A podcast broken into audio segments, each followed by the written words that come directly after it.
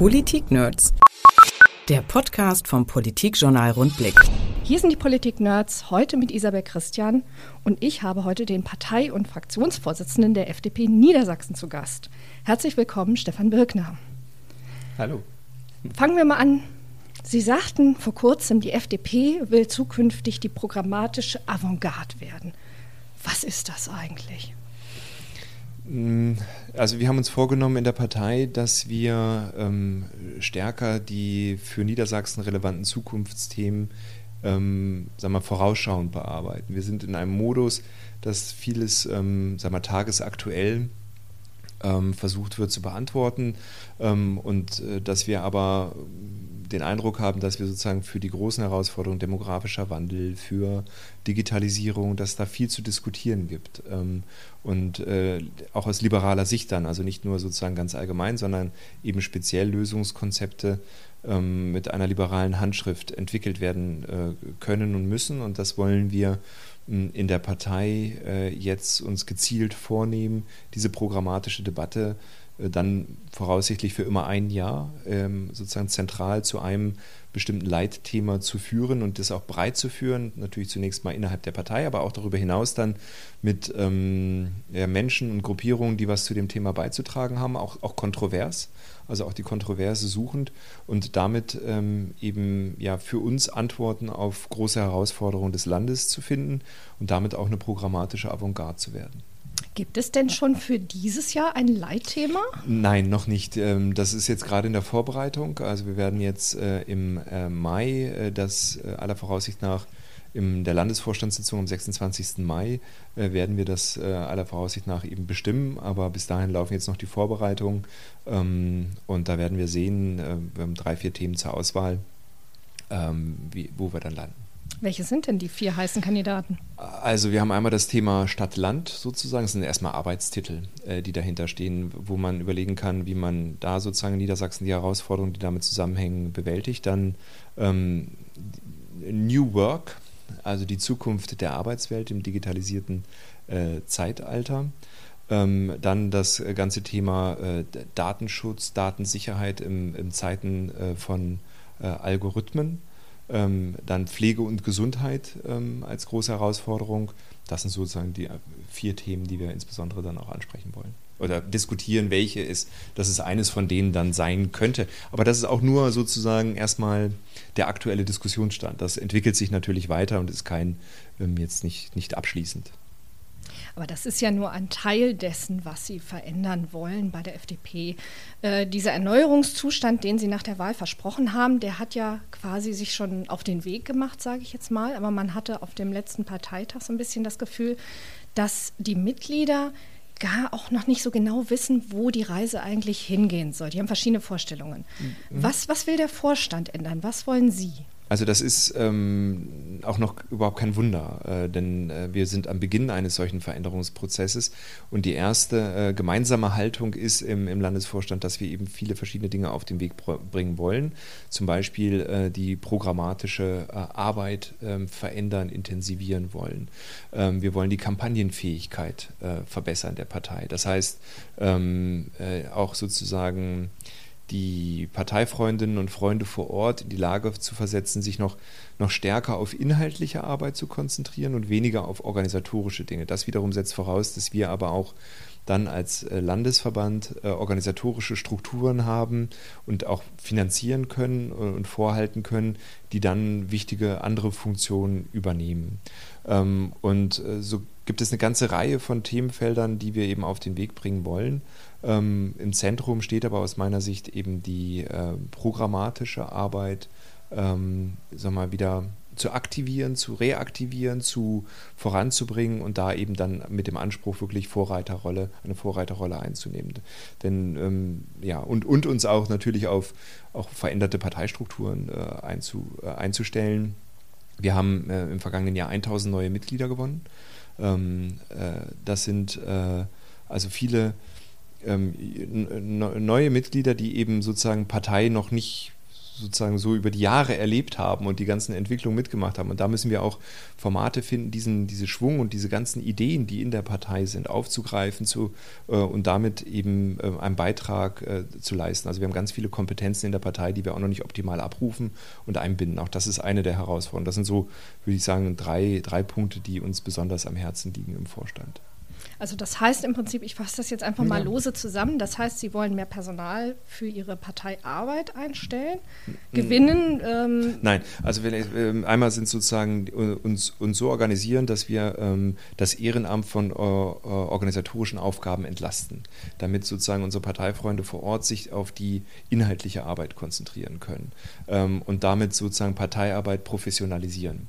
Das ist sozusagen ein Zusammenspiel zwischen Haupt- und Ehrenamt, was da zu definieren ist. Das Zweite ist, dass wir die programmatische äh, Arbeit ähm, äh, sozusagen modernisieren wollen, ähm, voranbringen wollen.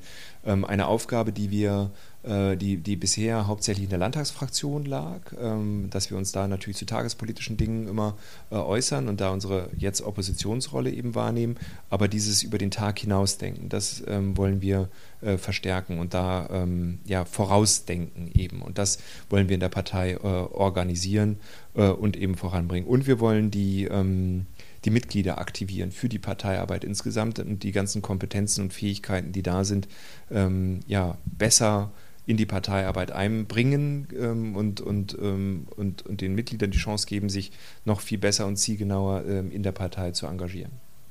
Und es gibt noch viele andere Themen, wie den Anteil von Frauen in der Partei zu erhöhen. Auch das ist ein zentrales Anliegen. Mhm. Aber da schwingt ja dann quasi das Versprechen mit, dass die, äh, die Parteiarbeit im Sinne von das, was die Partei künftig ausmacht, die Ziele, dass das von der Basis auswächst. Ja, Steht natürlich. Ja, ja, das ist. Ähm, ja klar, also ähm, das ist der Anspruch, den wir haben.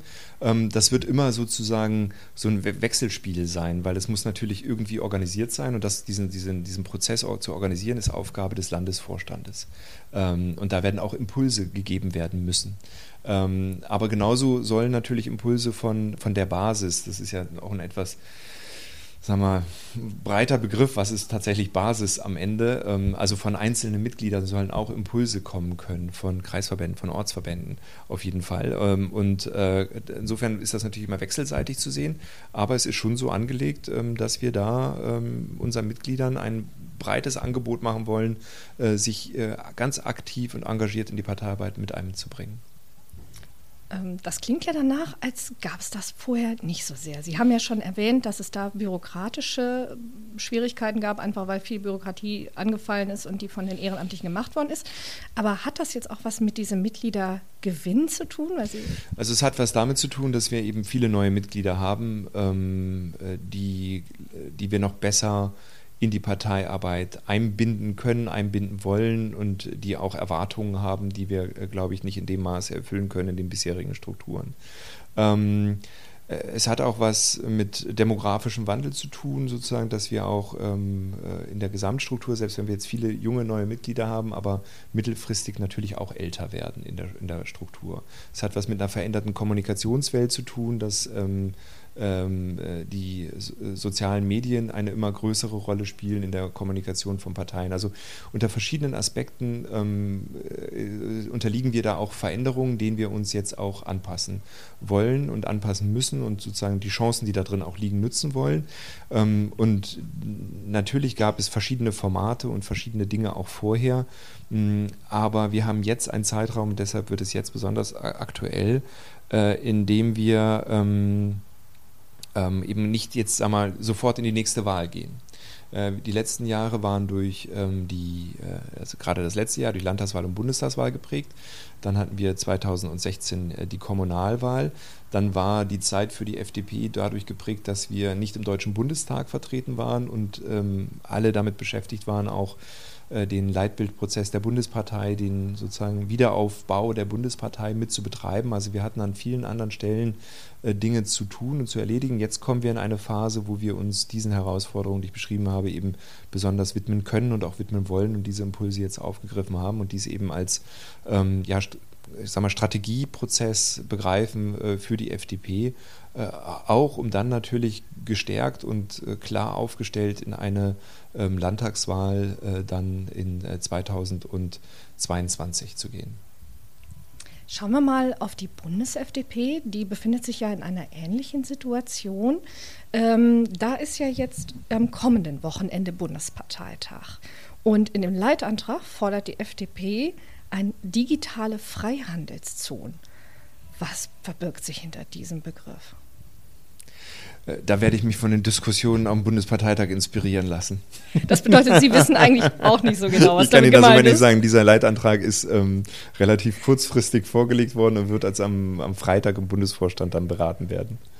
Dann werden wir sehen. Da drängt sich aber die Frage auf, äh, einige Parteien fordern mehr Wohnungen, günstigeres Wohnen, ähm, und die FDP kommt mit einem Begriff um die Ecke, wo ihre eigenen Mitglieder nicht mehr richtig wissen, was sich dahinter verbirgt. Ja, Kommt ähm, man so wieder zurück ja, ins doch. Also das, äh, doch, das schon. Ähm, ich glaube, es ist völlig legitim, auch mit neuen Begriffen zu arbeiten. Ähm, und äh, ich, ich könnte Ihnen jetzt sagen, was ich darunter verstehe, aber das führt vielleicht nicht weiter, äh, weil wir dann äh, Parteien gemeinsames Verständnis entwickeln müssen. Ich halte das für völlig legitim. Sozusagen, es sind ja zwei, zwei Begrifflichkeiten, die zueinander passen, aus unserer Sicht zueinander passen, Freihandelszone und digital, äh, digitale Welt zusammenzubringen. Ähm, und insofern, glaube ich, geht das in die richtige Richtung und greift zwei Leitthemen der FDP auf. Äh, insofern kann ich mich da mit der Begrifflichkeit erstmal wiederfinden, aber wie das konkret ausgestaltet ist und sowas, das äh, werden wir in der Diskussion dann sehen und beim Parteitag dann abschließend beraten. Ja, aber mal ehrlich, wenn man jetzt zwei Trendbegriffe zusammenwirft, heißt das ja noch nicht, dass der Bürger versteht, was damit gemeint Nein, ist. Nein, das nicht. Ähm, aber ähm, am Ende sind es auch zwei unterschiedliche Dinge. Es ist sozusagen die programmatische Grundlage, die ich erarbeite und die Frage ist dann ähm, ja die nächste Herausforderung, wie kommuniziere ich das? Ähm, und ähm, äh, Sie werden selten erleben, dass ein Leitantrag äh, jetzt das Mittel der Kommunikation ist, sondern das wird dann äh, eben aufbereitet werden müssen und dann ähm, äh, sozusagen verständlich äh, vermittelt werden müssen, was damit gemeint ist. Das heißt, digitale Freihandelszonen werden in keiner Wahlkampfrede vorkommen.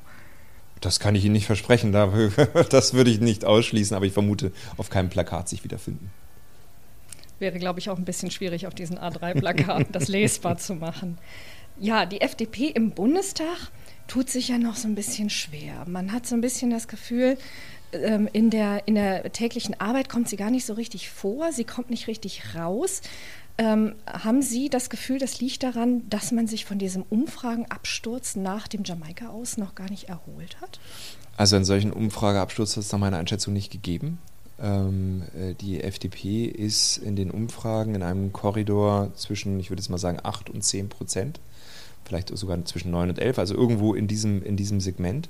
Ähm, und damit bewegt man sich eigentlich in der Größenordnung, bei der man sich auch mit dem Bundestagswahlergebnis wiedergefunden hat. Ähm, äh, insofern gibt es die, aus meiner Sicht äh, diesen, diesen behaupteten Absturz nicht.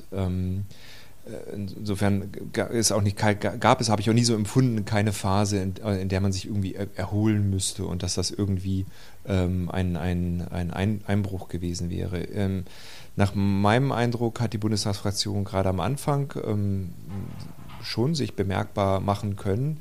Ähm, es zeigt sich aber eben, dass in dieser Konstellation mit der ja eigentlich kleinen großen Koalition, die wir haben. Also es ist ja keine echte große Koalition, die haben ja knapp über 50 Prozent zusammen, ähm, aber dann doch der ähm, fragmentierten Opposition, die also sehr, sehr vielfältig ist, ähm, dass es da schon schwierig ist, sich da Gehör zu verschaffen, zumal äh, ja die große Koalition da auch mit vielen internen äh, Problemen für genug Berichterstattung erstmal sorgt.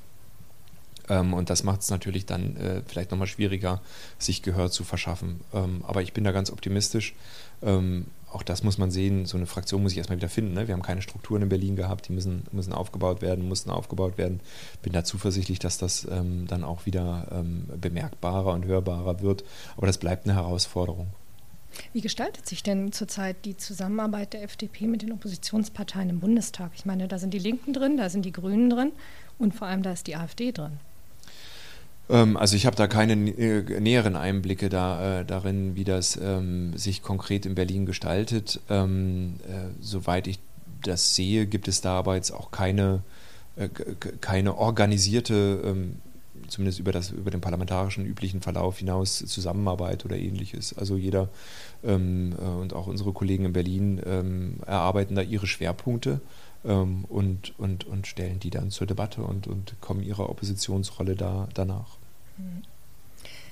Es gibt eine neue Forsa-Umfrage, die ist von Anfang des Monats und da sieht es leider für die FDP, aber auch für die Linken und die Grünen nicht besonders gut aus. Diese Forsa-Umfrage sagt nämlich, drei Prozent der Befragten halten diese drei Parteien für politisch kompetent. Die AfD kommt auf sechs Prozent, die SPD liegt knapp davor mit sieben und die Union ist weit an der Spitze mit 27 Prozent. Was kann die FDP da machen, um wieder von den Bürgern als kompetent wahrgenommen zu werden? Ähm, ja, sich, sich inhaltlich programmatisch zu den ähm, wichtigen Politikfeldern Profil zu erarbeiten. Ähm, also diese Kompetenzwertumfragen ähm, sind, äh, ja, sind, sind wichtig, aber auch nicht überzubewerten am Ende. Ähm, wichtig wäre, also weil das ja eine sehr pauschale ist, sozusagen, was ist politisch kompetent, ähm, das ist schwer, schwer, einzuschätzen. Interessant wäre es zu wissen, sozusagen, wie die politischen Kompetenzverteilungen in den einzelnen Politikfeldern sind, wo man uns da was zutraut und wo nicht.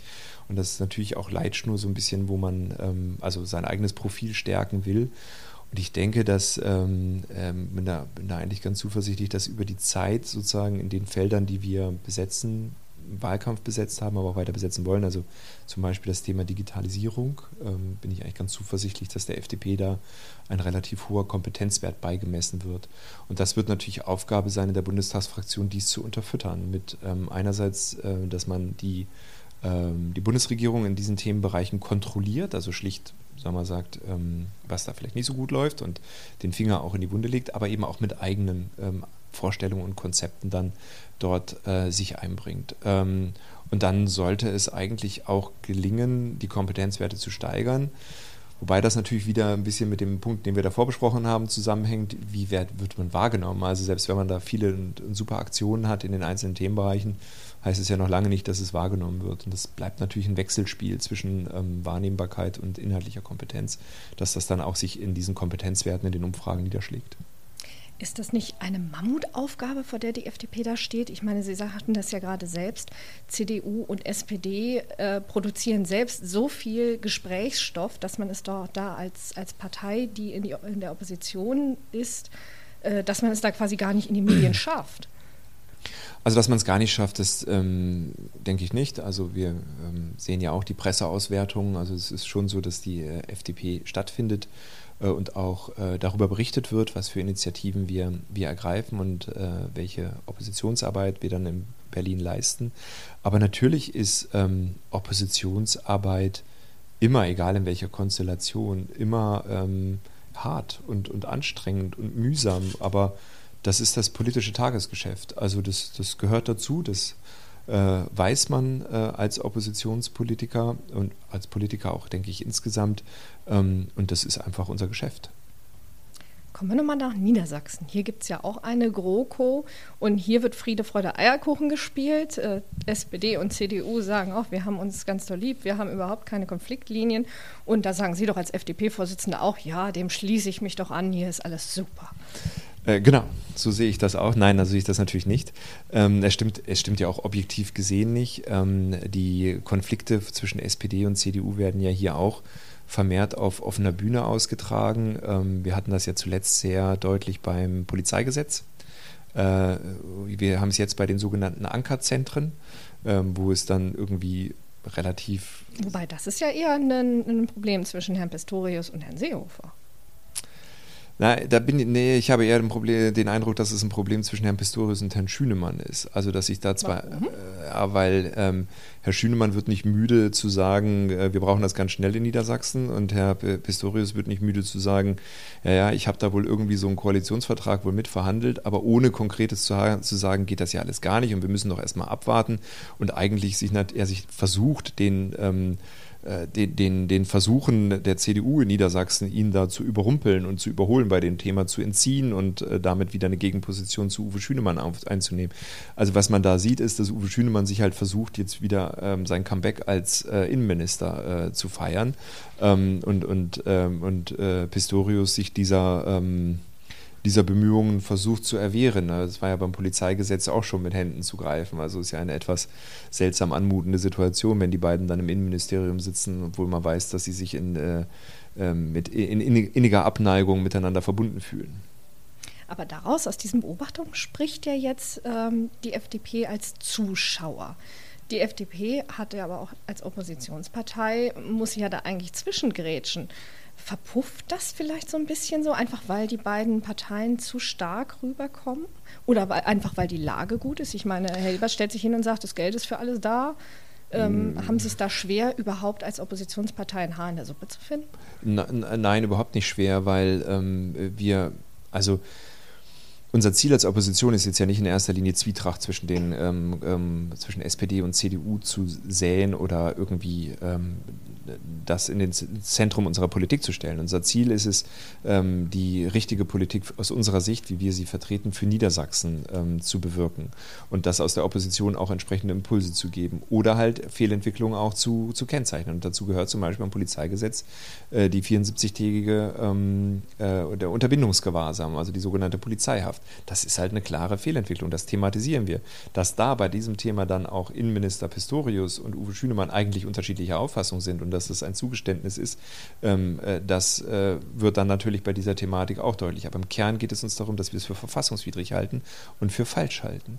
Ähm, und bei der Haushalts- und äh, bei der Haushaltspolitik sehen wir halt, dass angesichts der Überschüsse, die das Land hat, 100 Millionen eben viel zu wenig sind für die Haushaltskonsolidierung. Und wir wissen, dass Reinhold Hilbers als ehemaliger Oppositionsfinanzpolitiker ähm, äh, dies eigentlich genauso sieht, ja, aber eben weil äh, gerade ähm, da denke ich, ist die SPD eher am Ausgeben interessiert, obwohl das auch für ähm, Bernd Altusmann und die ganzen Sondervermögen gibt, äh, gilt, die die anlegen, äh, dass die natürlich ähm, äh, dann keinen Schwerpunkt auf den Abbau von Altschulden äh, legen, sondern eben ja so ein bisschen auch ihre Kriegskassen für Wahlkampfzeiten damit anlegen, also irgendwie was beiseite legen und das als Sondervermögen bezeichnen. Und das sind alles so, ähm, so Punkte, wo es uns um die Sache geht, aber wo auch ähm, Differenzen deutlich werden innerhalb der Landesregion, dass das eben nicht, nicht so, ähm, so läuft. Und die haben schon zeitweise, finde ich, ähm, einen, einen seltsamen Umgang miteinander. Das ist äh, ein Stück weit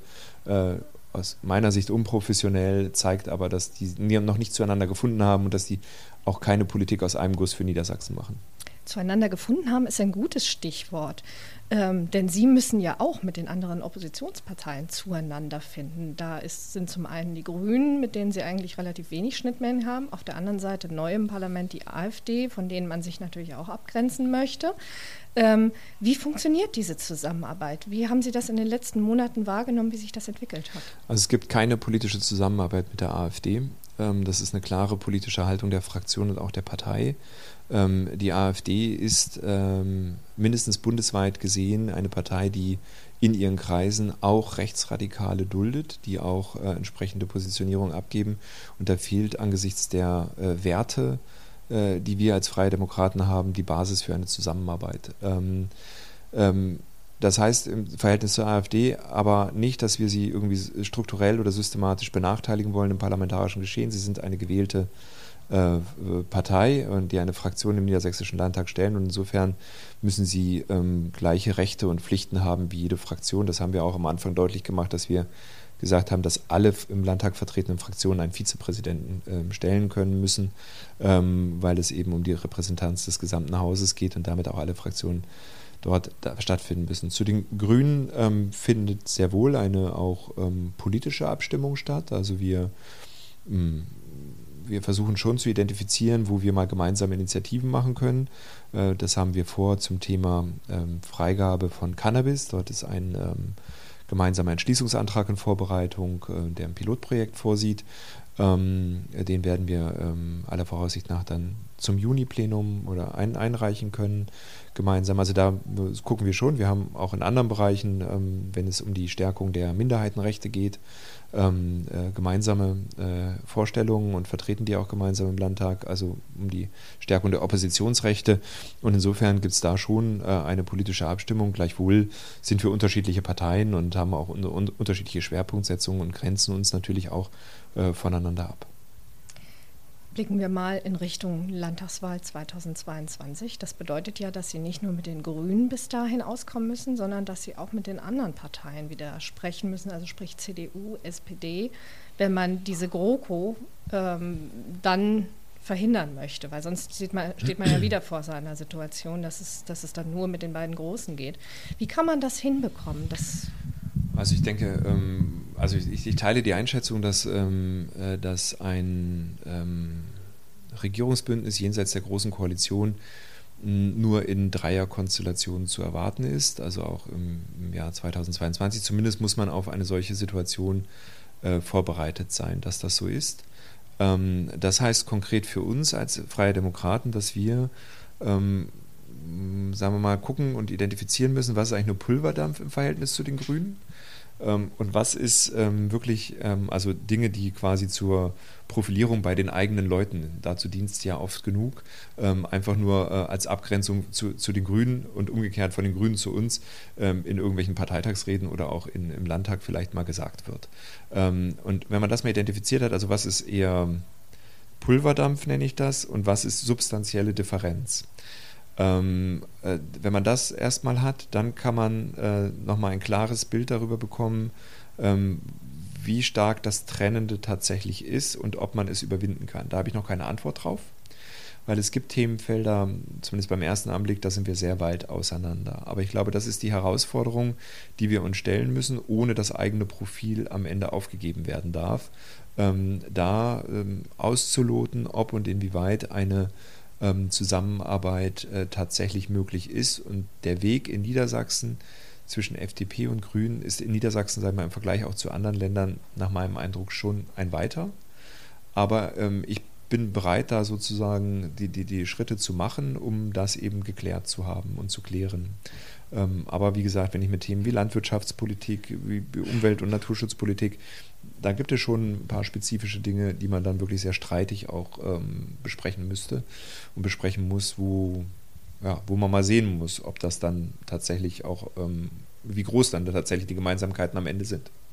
Wie sieht das denn aus mit der SPD? Oder sprechen Sie jetzt rein von einem möglichen Jamaika-Bündnis, wenn Sie an die Grünen denken? Nein, äh, wir sind da überhaupt nicht festgelegt. Das ist auch überhaupt nicht die, die Zeit dafür. Ähm, wir sind mit allen und ich bin mit allen ähm, Parteien jenseits der AfD äh, im Gespräch. Sozusagen, das ist ja. Also könnten Sie sich ein Ampelbündnis 2022 durchaus vorstellen? Die Frage stellt sich nicht. Ich kann die Frage, ich kann sie Ihnen schlicht nicht beantworten. Ich kann sie nicht beantworten, weil da ähm, weil dafür ist entscheidend, ähm, gilt ja immer, ne? also braucht sozusagen ähm, eine vertrauensvolle Beziehung, die kann ich mir mit den Akteuren erstmal menschlich vorstellen. Das Entscheidende ist aber, ähm, das gilt übrigens genauso für die CDU, für die SPD und für die Grünen, da gibt es überall Akteure, zu denen ich persönlich ein gutes Verhältnis habe und wo ich auch den Eindruck habe, dass ähm, äh, man da einander vertrauen kann. Ähm, auch unabhängig von meiner Person äh, man einander vertrauen kann. Die entscheidende Frage ist aber, sind inhaltliche Übereinstimmung so groß, dass sie ähm, eine Regierung tatsächlich tragen können. Ähm, und diese Frage, das habe ich ja gerade gesagt, äh, ist insbesondere im Verhältnis zu den Grünen besonders schwierig zu beantworten. Und ähm, bevor man die nicht beantworten kann, erübrigt sich eine Antwort auf diese Frage. Und deshalb äh, möchte ich, dass wir als Fraktion und als Partei aber uns dieser Frage offensiv stellen und sie nicht sozusagen vor uns herschieben, sondern sie angehen ähm, und eben versuchen zu identifizieren, wo sind gemeinsame Dinge, wo sind trennende Dinge. Ähm, die gibt es auch zur SPD und die gibt es auch zur CDU, äh, Gemeinsamkeiten und Trennendes. Ähm, zur CDU hätte ich jetzt sozusagen vor der Landtagswahl und vor dieser neuen Regierungszeit gesagt, da überwiegt das Gemeinsame.